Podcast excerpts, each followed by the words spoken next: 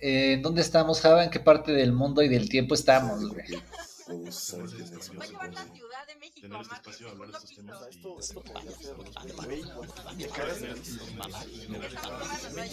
este de.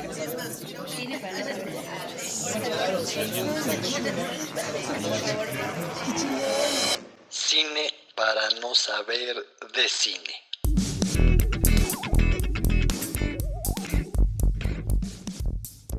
¿Cómo nos oyes, Cami? Perfecto, fuerte y claro. Pues estamos en, un espacio virtual que se llama Cine para no saber de cine y estamos celebrando una sesión que ya teníamos muchas ganas de hacer, ¿no? Desde hace un rato. Sí, la verdad, güey. Romer es un director, autor de la Ola Francesa, el hermano mayor de los de la Ola Francesa, Truffaut, Godard y sus secuaces. Lo conocimos gracias a Camilo Rodríguez, acá traductor, poeta, uno de los mejores críticos de cine, ensayista, erudito, delicioso comunicador de ideas sagradas y profanas.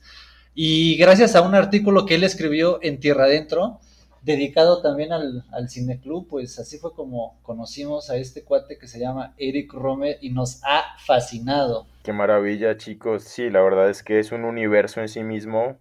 Romer, eh, pues digamos que encarna esta generación de autores de películas, ¿no? Como bien lo dice Truffaut en su, en su, en su artículo célebre que le dio el nombre a lo que conocemos ahora como cine de autor, en donde pues el cineasta eh, como que va dejando sus, sus hijos, eh, que son sus películas, y en torno a estas películas que reconocemos como órganos de una extensión de su pensamiento y de su poética visual, eh, comprendemos un universo. Y pues bueno, Romer es como tiene todas las características, es el, es el crítico de cine que se volvió eh, director eh, cuando tenía más de 30 años y que en un principio pues tuvo muy poco éxito.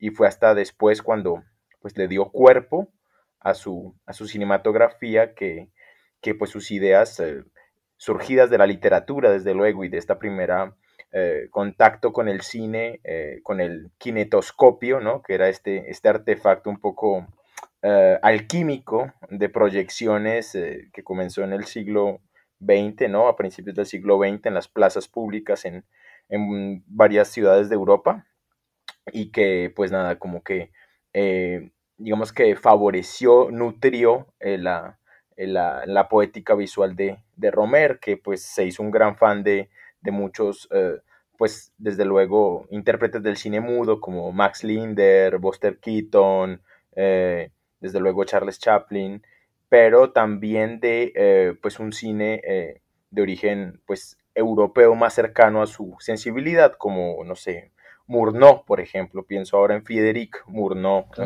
que es una referencia obligada de su literatura eh, cinematográfica, por decirlo de alguna manera. Hay una cosa también muy interesante del de el, Romer, que es, pues él era un académico del cine, ¿no? O sea, él, él, él pues, digo, como, como, todos eh, eh, los de... Calle du Cinema. Esa es la manera correcta de pronunciarlo entonces, como, como que son todos estos fans de la literatura y de la crítica, porque pues también son escritores, ¿no? O sea, tú, Camilo, que haces esto, o sea, sabes, ¿no? O sea, sí es una afición a la, a la letra y a la literatura y, a, y también como que a la imagen, ¿no?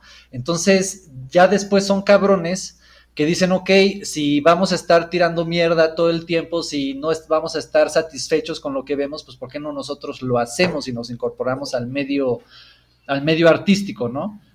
Sí, sí, desde luego, ya hay una, si hay un armas tomar, ¿no? Y una voluntad política en la, en el paso del, de los cuadernos del cine, de los cuadernos críticos del cine, a la realización, que fue sobre todo apadrinada por este gran crítico emblemático, eh, que es André Bazin, ¿no? Que escribe qué es el cine y que pues funda básicamente esta escuela. entonces, eh, pues una de sus ideas eh, esenciales era pues la, la, la, conexión, la convergencia entre el universo literario y el cinematográfico desde la perspectiva un poco novelística del, del siglo XIX, desde, desde Balzac, desde, eh, sabes, la novela psicologista un poco de Solá, de Stendhal y de Flaubert, ¿no? Entonces, como que hay muchos recursos literarios que son eh, apropiados y reinventados de cierta manera por el,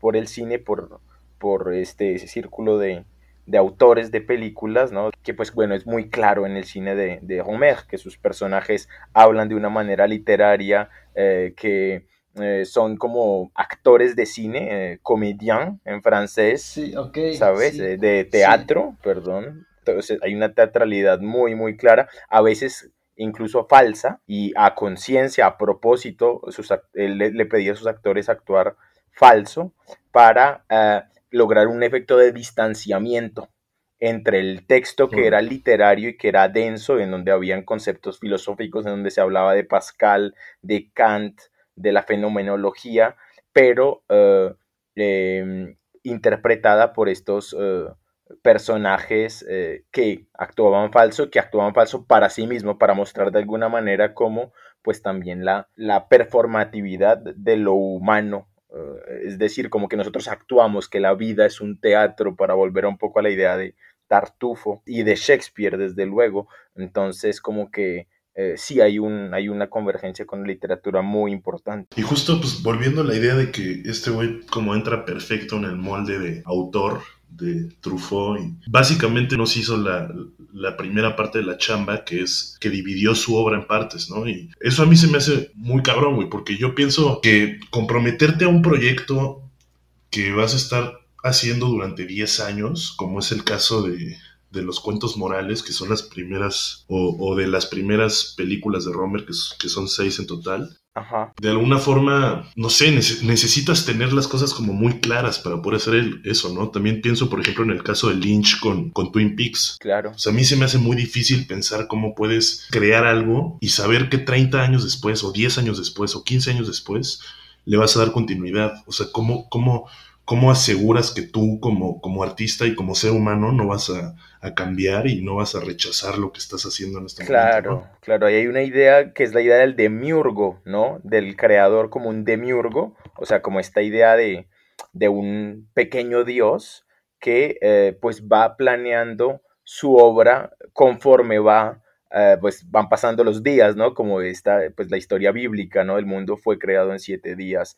En el caso de Balzac lo podemos ver con la comedia humana. O sea, es lo que sería el, el- el multiverso, ¿no? En términos Marvel. O sea, Balzac hizo su propio multiverso con diferentes personajes que, que tienen ciertos, ciertas características rígidas y a través de esas pasan un mundo, ¿no? Y todos conviven y se encuentran dentro de sí. Pero es, cada uno es una novela, ¿no? Es algo así, ¿no? Eh, eh, sí, sí, es una idea eh, muy, muy similar y que pues eh, hace muy bien Java de hablar de, de Lynch, porque bueno, en, en Lynch también hay este universo que, bueno, al mismo tiempo que, en, por ejemplo, en Twin Peaks está sucediendo algo en el bosque de Twin Peaks, que, no sé, el camionero Leo está escondiendo la cocaína, muy cerca de este bosque está sucediendo los eventos extraños de Lost Highway o de Mulholland Drive Claro. y Claro. vemos constantes referencias al otro universo, al universo como de lo, no sé si llamarlo el inframundo, pero para muchos críticos se trata del inframundo, que son las cortinas rojas. The Black Lodge. Ajá, entonces como que sí, sí hay esta idea demiúrgica del multiverso, de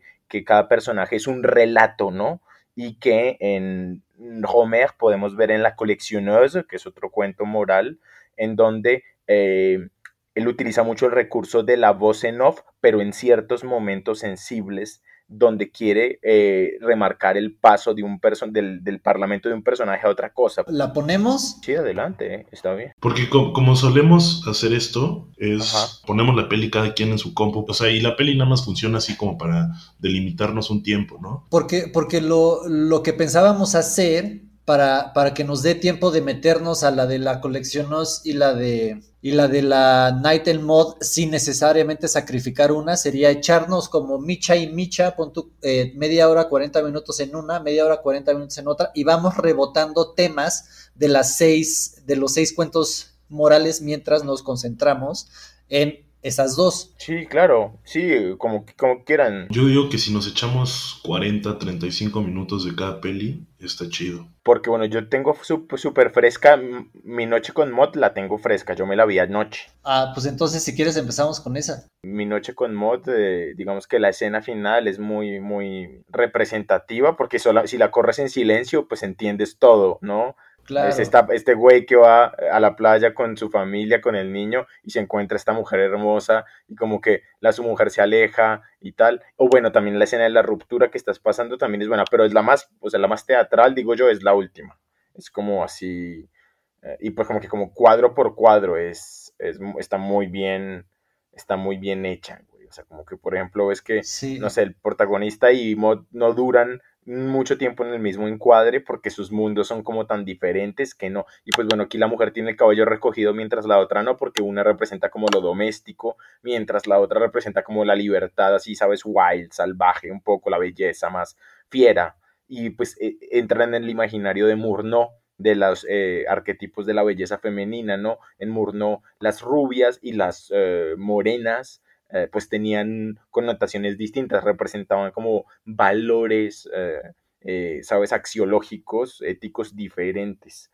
Y aquí en esta secuencia de, la película de, de, Homer, pues es pues, clarísimo, si hay como si una maestría en, el, en, el, la utilización de esos recursos muy, muy clara, ¿no? Vemos siempre a este güey, por ejemplo, en el fondo, el paisaje marítimo y como el cuadro un poco eh, idílico, ¿no? Cliché un poco de familia, mientras que en el de ella, pues un poco baldío, el desierto, ella, ella se casó y otra vez su, su, matrimonio se, se, fue para la mierda, ¿no? Como que no. Claro, está seco. Ajá, mientras que él sí compró como el, el sueño que él quería, que era pues el, de la salvación divina, ¿no? El de hacer una familia, eh, un hogar, eh, ¿sabes? Como esta idea judeocristiana del, de la familia idílica y perfecta y tal. Pero de él, ¿no? O sea, como, como, que también es, es, el tema de las de sus cuentos morales, ¿no? O sea, estamos viendo la moralidad de los personajes y, y cómo triunfan o caen eh, agarrándose y aferrándose a su moralidad, ¿no? Justo un poco como que lo, lo que yo veo que le podrían criticar a Romer es este pedo de que es quizás demasiado literario, ¿no? Pero justo en lo que estamos hablando ahorita de el encuadre y lo que hay al fondo y el paisaje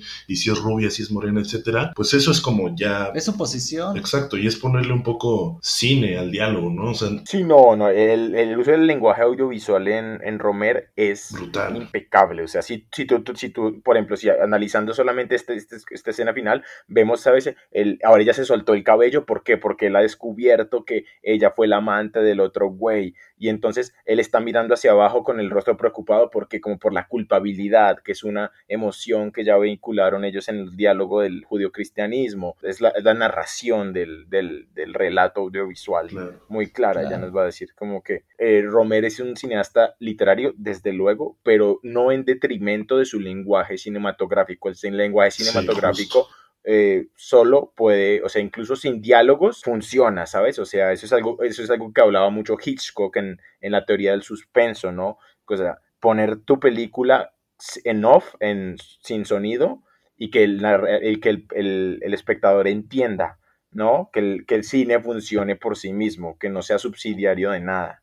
Sí, totalmente. Hay una, una cosa extraña que no se sabe de Romer. Bueno, para, empezar ni se sabe, ¿no? O sea, el Romer está perdido ahí entre aplastado por Godard, Truffaut, cuando realmente es, pues, es, un, es, un, maestro también, ¿no? Sí, sí. Pero él, él, él, escribió el primer libro que le dio crédito a Hitchcock, justo, ¿no? O sea, junto con Chabrol, o sea, ellos fueron los primeros académicos que reconocieron a Hitchcock no solo como pues el, el bestseller, sino real, realmente como un maestro. Y como un autor también, ¿no? Exacto. En el artículo de Truffaut lo dice muy claro, o sea, los autores en ese tiempo para ellos eran C. Hitchcock, Howard Hughes, John Ford, eh, Murnau, John Ford, eh, Vigo, eh, Marcel Carné, los del realismo eh, poético, ¿no? Jack Frader, en fin, sí.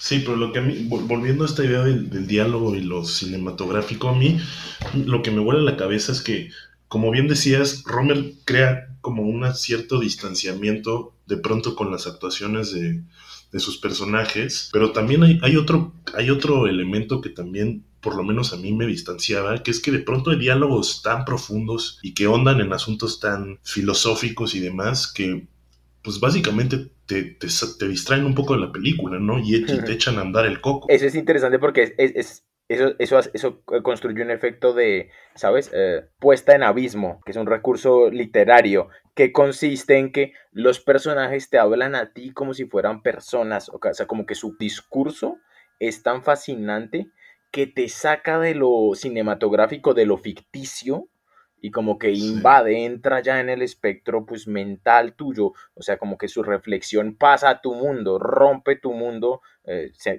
entra como, te invade de alguna manera, entonces...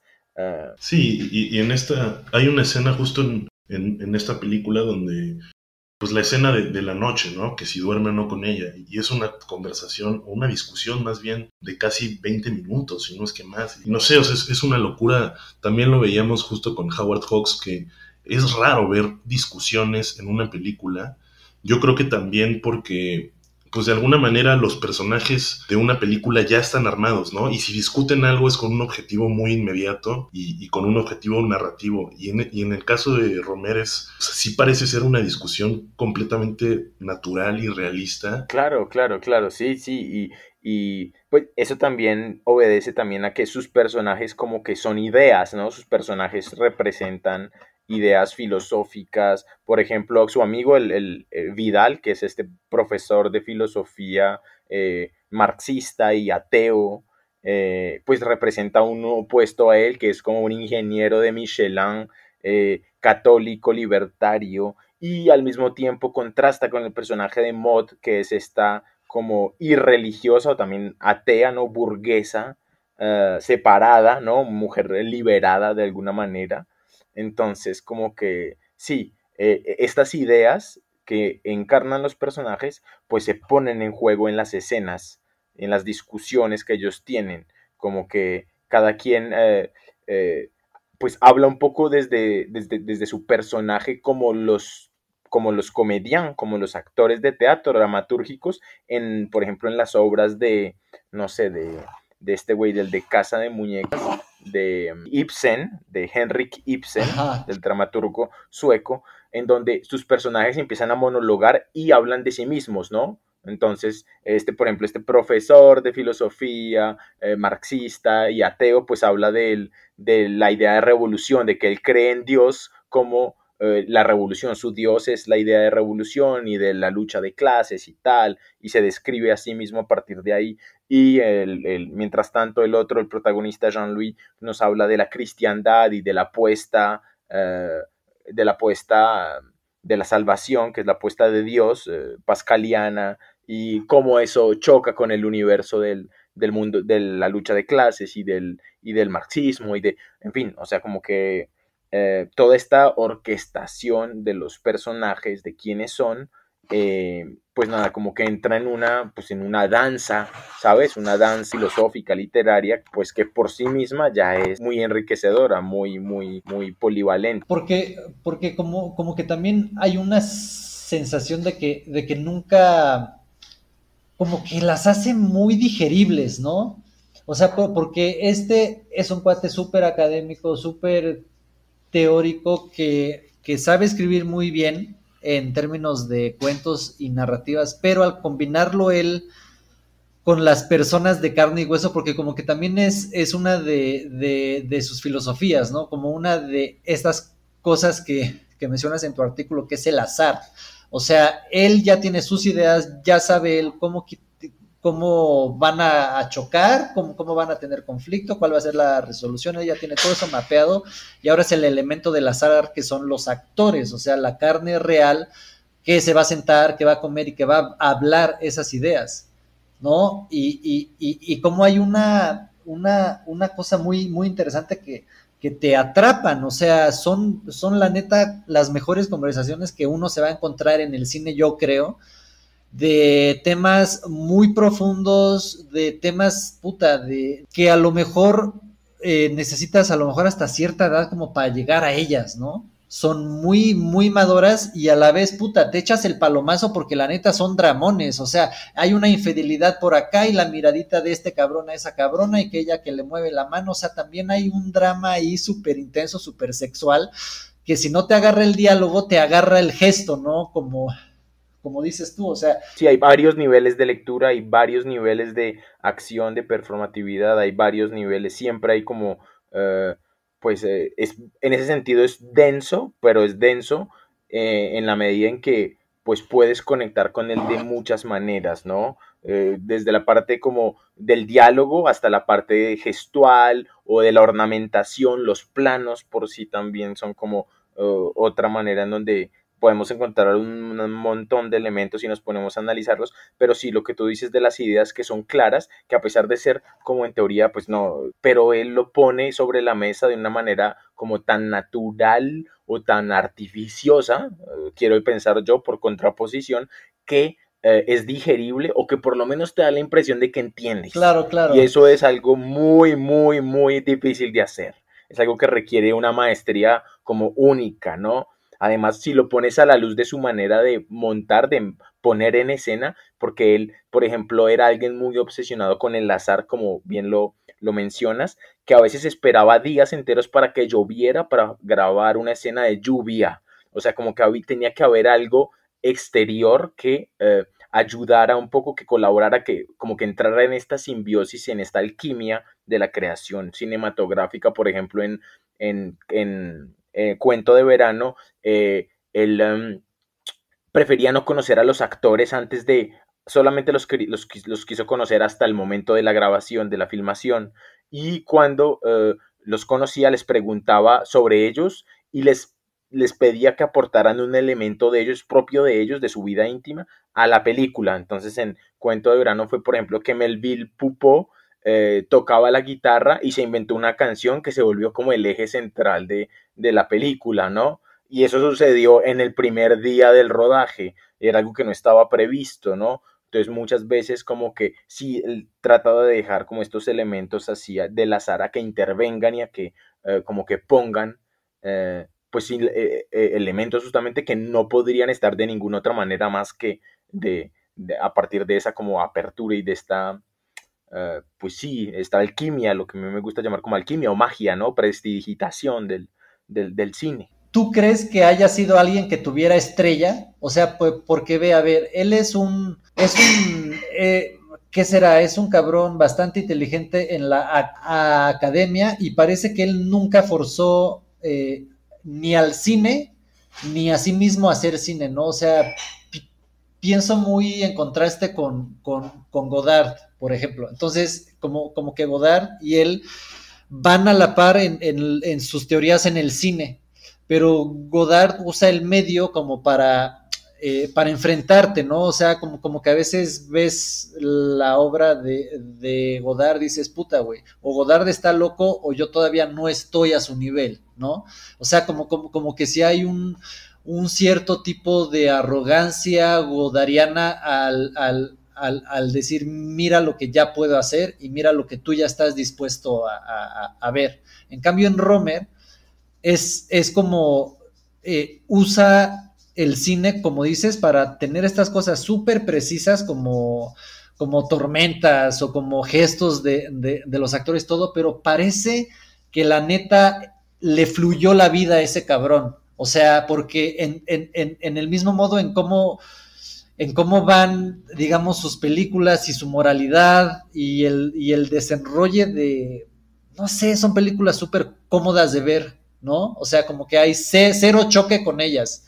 Entran muy, muy fácil. Claro, claro, eh, sí, o sea, eh, creo que a lo que vas un poco es que Romer es mucho más generoso con el espectador que Godard en tanto, a pesar de la complejidad y la densidad de sus ideas y de su poética visual, como que está a la vista, está al alcance de un público, digamos que largo, grueso, mientras que Godard como que te exige en el, en el, en el, en el acto del, de, la, de la recepción de las películas de Godard, como que también hay una lucha del espectador consigo mismo y hay una densidad a veces que eh, te, impide, por ejemplo, llegar al corazón de la película, mientras que en Romer es mucho más pues sí, asequible, ¿no? Es mucho más eh, fácil acceder a pesar otra vez de, eh, los temas filosóficos, de la altisonancia de los personajes, de, mm, no sé, la grandilocuencia de los diálogos, de la sobreactuación de ciertos, eh, pues sí, actores, actrices. Entonces, sí, digamos que sí es un, es un, es un realizador muy generoso, pero yo creo que eso tiene un origen en su eh, neurosis o sea, es un tipo bastante neurótico, de cierta manera como que tiene un código del cine que es bastante estricto, de cierta manera. Y se podría decir que incluso hasta un poco conservador, ¿no? O sea, justo comparándolo con Godard, que ese güey también lo que desafiaba era la forma del cine, ¿no? Y, cómo hacía cortes y cómo de pronto un actor voltea y te ve directamente los ojos. Y eso es algo que Romer quizás, su, o sea, la, un poco la barrera que, que, es más pequeña entre el público y Romer quizás está más bien en, en, esta onda de los diálogos, ¿no? Y, Ajá. y la temática más que en la forma. Sí, completamente de acuerdo. Sí, ahí, ahí uh, eh, sí, sí, hay un, o sea, como que Romer tiene claro un poco a dónde va y a dónde no va. Eh, a pesar de agregar estos pequeños elementos del azar que, por los cuales se deja sorprender eh, en, la, ejecución, en el rodaje, mientras que Godard, pues eh, sí a veces puede llevar sus ideas de, pues de como de, de, revolucionarias, sus ideas también políticas, ¿no? a un punto, pues, pues a un paroxismo, ¿no? A un punto muy extremo y, y te puede y te puede sorprender para, para bien y para mal, en el sentido en que pues puede volverse también muy hermético, mientras que eh, Romer eh, en los diálogos y en los temas y en, digamos que en, la, en el ritmo cadencioso del, de la trama, es mucho más amable a los ojos del espectador y em, digamos que eh, pues no es ilegible, ¿no? Su cine no es no es, no es muy difícil de entender, o sea... Y, también pensar que Romer, a pesar, bueno, Godard, existen como varios Godards, ¿no? También hay, hay unas etapas muy marcadas en su obra y cómo se clavó con cosas distintas, ya sea de la narrativa o de la no narrativa, o del cine o de la edición. Y con Romer quizás más, es, más, es todo otra vez más temático, ¿no? las, las, divisiones que él mismo hace de su obra eh, sí son, podrían ser más temáticas, nunca se va a salir mucho de, de esa, de esa forma que ya adopta en, en, estos, en estos seis largometrajes. Sí, sí, sí no, no, te equivocas en absoluto, o sea, incluso en, en los cuentos de, de, las cuatro estaciones, ¿sabes? O en los proverbios también, eh, digamos que sí, adquiere formas, adquiere un marco, un marco eh, literario, un marco, mm, pues sí, que es, que es una armazón muy, muy clara y eh, en la cual juega y en la cual poetiza el, el, mundo, pero, pero de la cual pues no se, no se sale a mi modo de ver. Sí, sí no, es, es como tú en el artículo mencionas, ¿no? Que Romer fue pues alguien que creó a su propio público, ¿no? Porque son películas que hace con tiempo, eh, que las hace eh, con low budget, ¿no? O sea, prácticamente la colección se hizo con, con, nada, ¿no? Entonces, dentro, de, dentro de todo eso y la forma medio aristocrática, burguesa de la que aborda los temas y los personajes, él crea como su propio género, ¿no? Y su propio género en específico concierne haber dividido su obra en que se me hace loquísimo, o sea, eh, por como la temporalidad de, la vida, este, como que a veces no te deja pensar justo en hacer obras completas, ¿no? Claro, y es que está muy loco eso. O sea, yo me acuerdo en la prepa, cuando seguro a ustedes también les hicieron esta pregunta, cuando entras a la prepa o entras a alguna materia de filosofía lo que sea, y te dicen, tienes que hacer una carta y tienes que ver cómo te ves en 10 años. O sea, yo me imagino a un Romer ya de cuarenta y tantos años diciendo, yo en 10 años voy a seguir haciendo los cuentos morales, Y eso a mí se me hace una locura. O sea, ¿cómo si puedes tener una idea que estás tan... No, o sea, no quiero así romantizarlo y decir que estaba enamorada de ella, pero está muy comprometido a una, a una idea artística, ¿no? Y, eso a mí, la neta, yo lo aplaudo muy cabrón, güey. Creo que muy, muy poca gente, muy pocos artistas, muy pocos directores eh, han logrado eso. O sea, más bien hay como rupturas en, sus, en su mismo estilo y en su misma narrativa y se van por otro lado, ¿no? Y este güey, así como que dijo desde el principio en él, güey, esto es lo que a mí me late y esto es lo que voy a hacer y lo voy a hacer mejor que nadie. Porque aparte como que dentro de su, de su mismo género que es Romer, por ejemplo, en los cuentos morales tenemos cosas que son cinema verité, que son las de la, la, la boulangerie de Menage, la primera, ¿no? Y después termina en... L'amour l'après-midi. Ajá, con una escena eh, de sueños, ¿no? Y cómo dentro de eso también te juega con el término, por ejemplo, en, en La Genou de Claire, es una historia dentro de la cual hay una escritora que afecta la, misma evolución de la vida de los personajes dentro de esa historia. ¿Y cuántas películas no hemos visto, Java o, Cami, donde eh, te hacen esta pregunta de la metaficción, de qué tanto la ficción y la realidad eh, se mezclan?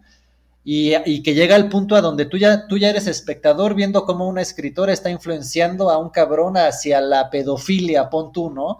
Entonces, ¿qué es real? ¿Hasta qué punto la ficción afecta a la ficción? Y es solo una película donde él explora, aparte de, de un tema súper erótico, chido, explora también las dimensiones de la ficción y la realidad. Y en cambio en otra la hace con un estilo súper diferente, pero aferrándose a ciertos pilares, ¿no? O sea, como que se me hace muy, muy chido como, dentro de su misma rigidez experimentó edición, experimentó sonido, experimentó este, actuación, experimentó muchísimas cosas, güey. Sí, como que se armó el armazón que dice Cami, y, pero lo de adentro, ese sí lo mezcló como quiso, ¿no? Y es un poco también como la, grandeza de los géneros y, por eso creo que es atinado decir que, que Romer hizo su propio género, ¿no? Porque justo, o sea, lo que hace un género un género como el western, por ejemplo, que ya nos estuvimos clavando Nemer y yo en ese pedo, es que hay, hay una cierta eh, delimitantes de temas y de imágenes y de simbolismos y demás,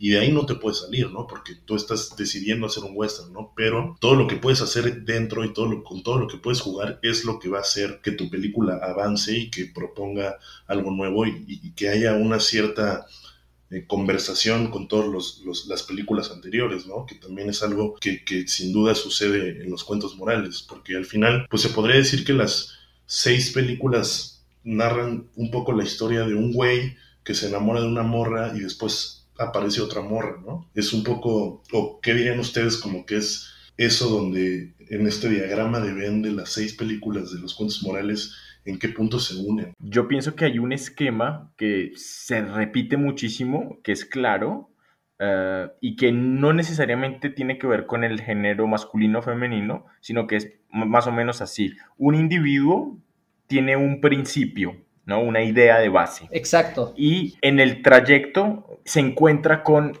algo que lo hace dudar, ¿no? Eh, con una, una, eh, una tentación y finalmente termina volviendo a su principio. Ese es el marco específico de los seis cuentos morales, ¿no? Todas tienen esa premisa. O sea, bien lo dice Romer, en una de las pocas entrevistas se concede que su cinematografía es una lucha entre la voluntad de infidelidad y la necesidad de fidelidad, ¿no? Como que es una también es una de las luchas eh, eh, internas de todos los individuos en general, ¿no? De ser fiel a un principio, de ser fiel a una idea, a una persona, a un país, a, un, a lo que sea, a una religión, en fin. Y eh, la voluntad, la necesidad de pues, lo que a veces llamamos libertad o de lo que a veces llamamos justamente, ¿no? Decisión, conciencia, que es pues a elegir entre otra, otra realidad, otra persona, otro, otra religión, lo que sea. Sí, y otra cosa que yo más o menos creo que también puede encuadrar muy bien los seis cuentos morales es que de alguna manera están como en pares en, en el sentido de las edades de los personajes, ¿no? Que las primeras dos es como el amor en una edad muy adolescente casi, después son, no sé, en una adultez mediana y después ya son ya como adultos maduros más, ¿no? Sí, yo los puse medio veintes, o sea que la primera y la segunda son como que de medio veintes, ¿no? Tienes a tu personaje principal que es un estudiante y en el segundo también, ¿no? Los dos son estudiantes.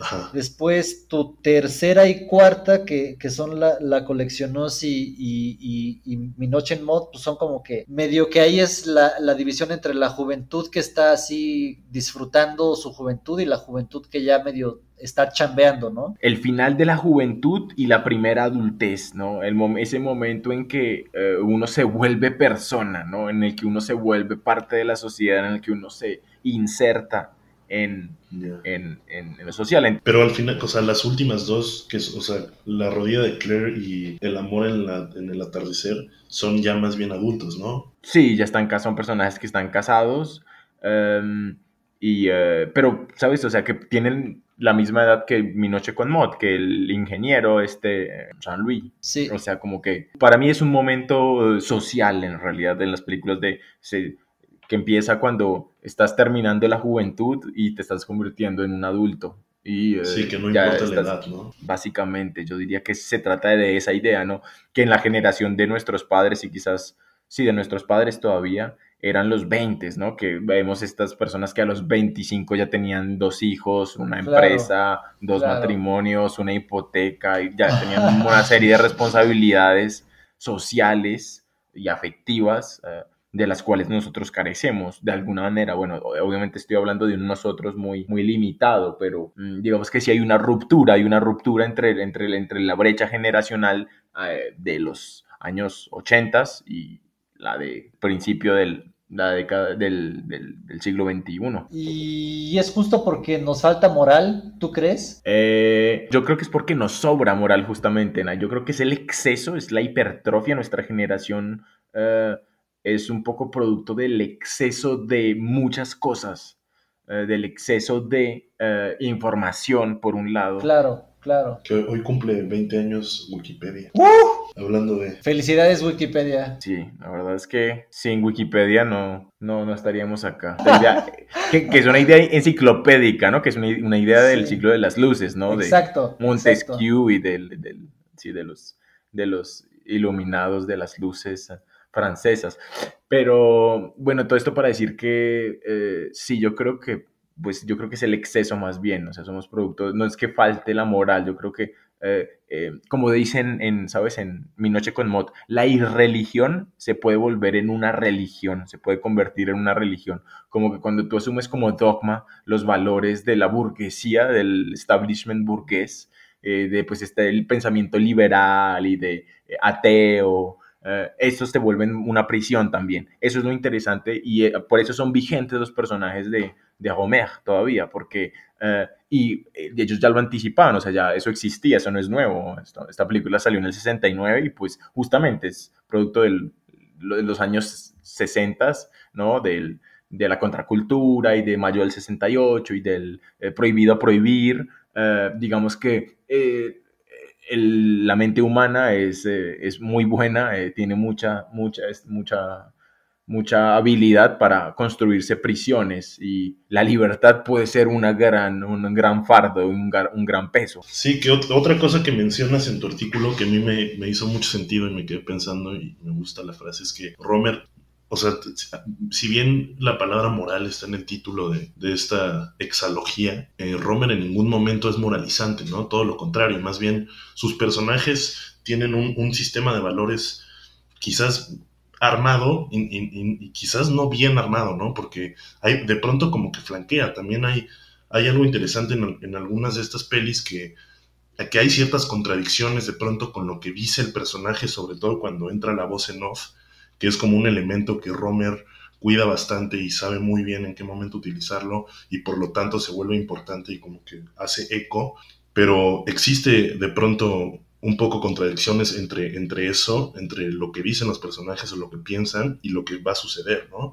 Y hay, hay veces en las que no, como, como en Mouth, ¿no? Que, que de plano el protagonista cuando ve a esta chava dice, yo me voy a casar con ella, ¿no? Y eso lo dice en voz en off y más o menos es, es como la meta de la película.